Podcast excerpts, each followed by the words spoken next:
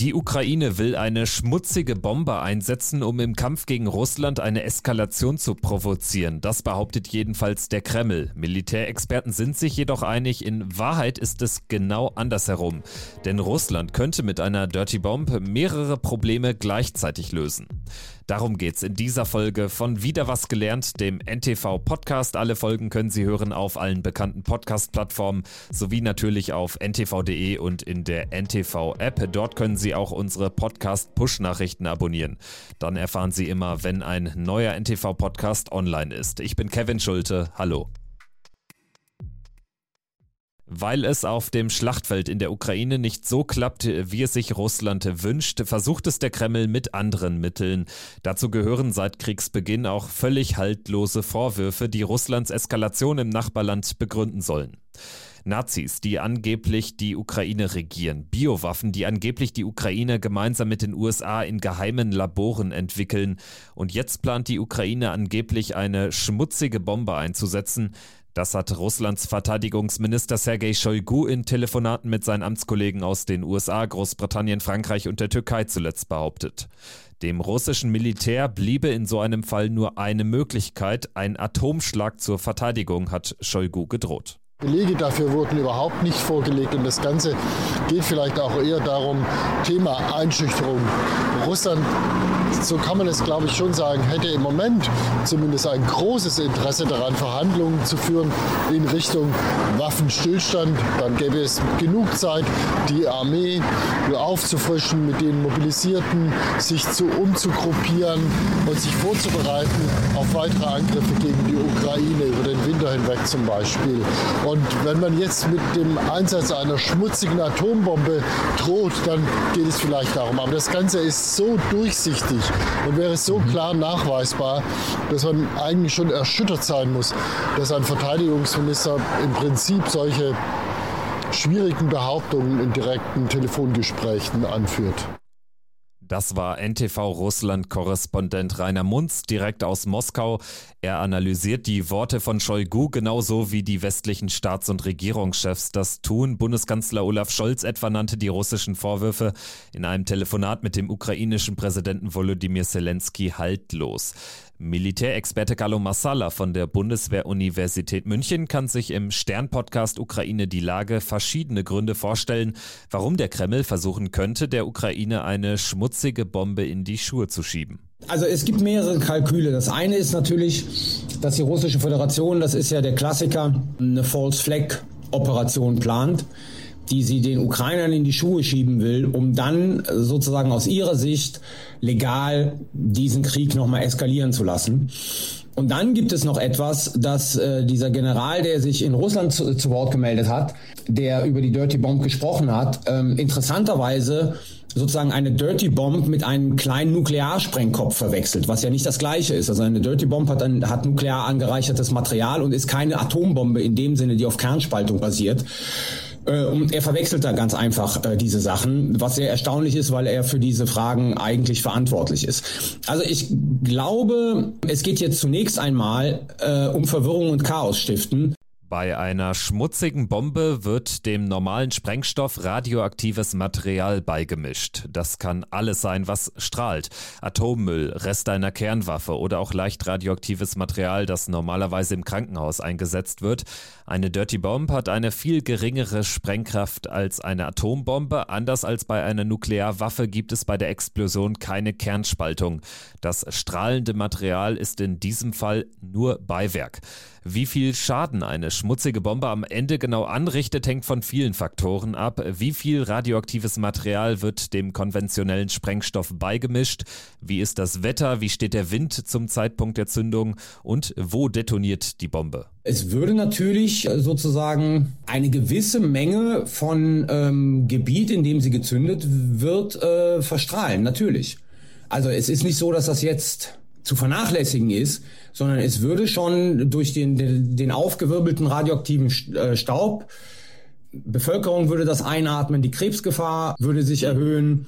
Wenn es regnet, würde der Staub gebunden, bliebe lange auf Gebäuden und auf Straßen haften. Es wäre ein Grad äh, an lokaler Verseuchung.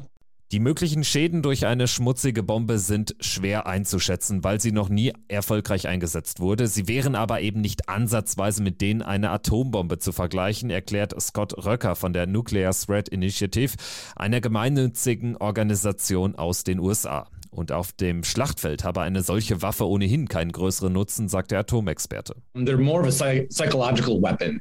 Uh, when you're trying to scare people, intimidate people, you would use a weapon like this because it's a it's a very relatively small explosion. It would uh, spread radiation over you know maybe several uh, blocks. Wouldn't be a very wide area, so it, it, it has limited battlefield if any, uh, value. In der Weltgeschichte wurden zweimal Atombomben abgeworfen, beide Male von den USA im Zweiten Weltkrieg 1945 auf die japanischen Großstädte Nagasaki und Hiroshima.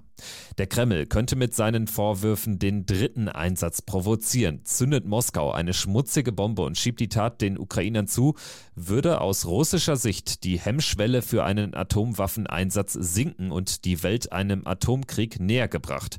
Militärexperte Carlo Massala bringt aber auch noch eine niedrigschwelligere Eskalationsmöglichkeit ins Gespräch. Das wäre eine Möglichkeit. Das muss zwingendermaßen nicht gegeben sein. Ich will nur mal darauf hinweisen, dass wenn ich sage legitim, aus der russischen Perspektive legitim, ne? also nicht sozusagen international legitim. Also natürlich wäre äh, die Nuklearwaffe eine Möglichkeit, aber es wäre auch, je nachdem, wo so etwas zum Einsatz kommt, wäre es natürlich auch ein guter Vorwand, ich sage jetzt mal den Staudamm zu sprengen, um ähm, Herson zu überfluten. Sollte Russland tatsächlich der Ukraine den Einsatz einer schmutzigen Bombe in die Schuhe schieben, würde das aus russischer Sicht mehrere Probleme auf einmal lösen. Russland wäre nicht länger Aggressor, sondern Opfer. Moskau könnte Kiew in der Folge ein Ultimatum stellen, um einen Waffenstillstand nach Russlands Bedingungen zu akzeptieren. Andernfalls droht man mit dem Einsatz einer Atomwaffe, um Vergeltung zu üben. Aus russischer Sicht ist das womöglich derzeit das einzige Mittel, um den Krieg für eine Zeit lang einzufrieren und die in Trümmern liegende Armee zu stabilisieren. Möglich ist auch, dass Russland davon ausgeht, dass der Westen im Falle einer verstärkten Atomdrohkulisse von der Unterstützung der Ukraine abrückt. Vor allem mit der German Angst spielt Präsident Putin schon seit geraumer Zeit, teils auch erfolgreich, weiß Carlo Massala. Ja, es wäre sozusagen das Signal an die russische, äh, der russischen Föderation, dass man durchaus bereit ist, dieses nukleare Tabu zu brechen. Ähm, und das wäre sozusagen ein unterschwelliges Signal, weil es halt sich halt nicht um eine Atomwaffe handelt, sondern um eine Dirty Bomb. Aber das Signal wäre, wir sind bereit, dieses nukleare Tabu zu brechen. Und damit würde natürlich, ähm, wenn das so kommen würde, in der Tat eine neue Situation entstehen dass der Westen aus Angst vor einer nuklearen Eskalation aufhört, die Ukraine zu unterstützen, glaubt Russland-Experte Tom Nichols nicht. Das Manöver der Russen sei einfach zu durchsichtig, schreibt der US-Politikwissenschaftler in einer Analyse für den Atlantic. Carlo Massala sieht das etwas anders. Weil wenn ich das als False Flag Attacke ausgebe, dann wird es sehr schwierig, eindeutig die Zuordnung festzustellen. Das heißt, es würde lange dauern, bis man möglicherweise harte Beweise dafür hat, äh, dass es doch die russische Föderation war. Ähm, denken Sie an, an MH70, also das abgeschossene Flugzeug, ähm, wo ja bis heute ein Großteil von Menschen aufgrund der russischen Propaganda glaubt, dass das nicht von Russland abgeschossen wurde. Also es würde es dem Westen schwer machen zu reagieren und es würde, es würde Zeit in, ins Land streichen, bis man äh, reagieren könnte, weil man erstmal harte Beweise braucht. Die müsste man dann öffentlich präsentieren was wiederum natürlich äh, diejenigen, die den Geheimdiensten zuarbeiten, Probleme bereiten würde, weil man muss ja so dafür sorgen, dass die, die Quellen geschützt bleiben. Also es würde eine Reaktion erheblich erschweren. Und ich glaube halt, wenn es eine geben würde, dann wäre es entlang der Linie, die die USA und die NATO wohl generell im Sinn haben, falls Russland nuklear eskaliert, nämlich nicht eine nukleare Eskalation, sondern eine Eskalation mit konventionellen Waffen. Vielleicht ist es dem Kreml-Machthaber aber auch egal, wie der Westen reagiert und er will eine mögliche False-Flag-Aktion dafür nutzen, seine Macht im eigenen Land bei den eigenen Leuten zu stärken. Wahrscheinlich geht es Putin nur darum, dass genügend Russen ihm glauben, vermutet Tom Nichols. Aber auch dieser Plan hat Risiken. Es könnte dafür sorgen, dass auch in Russland die Angst vor einem Atomkrieg größer wird. Das würde Putin schaden und seine False-Flag-Aktion zum Bumerang machen. Das war wieder was gelernt zum Themenkomplex Schmutzige Bombe. Danke fürs Zuhören. Ich bin Kevin Schulte und bis zum nächsten Mal. Machen Sie es gut. Tschüss.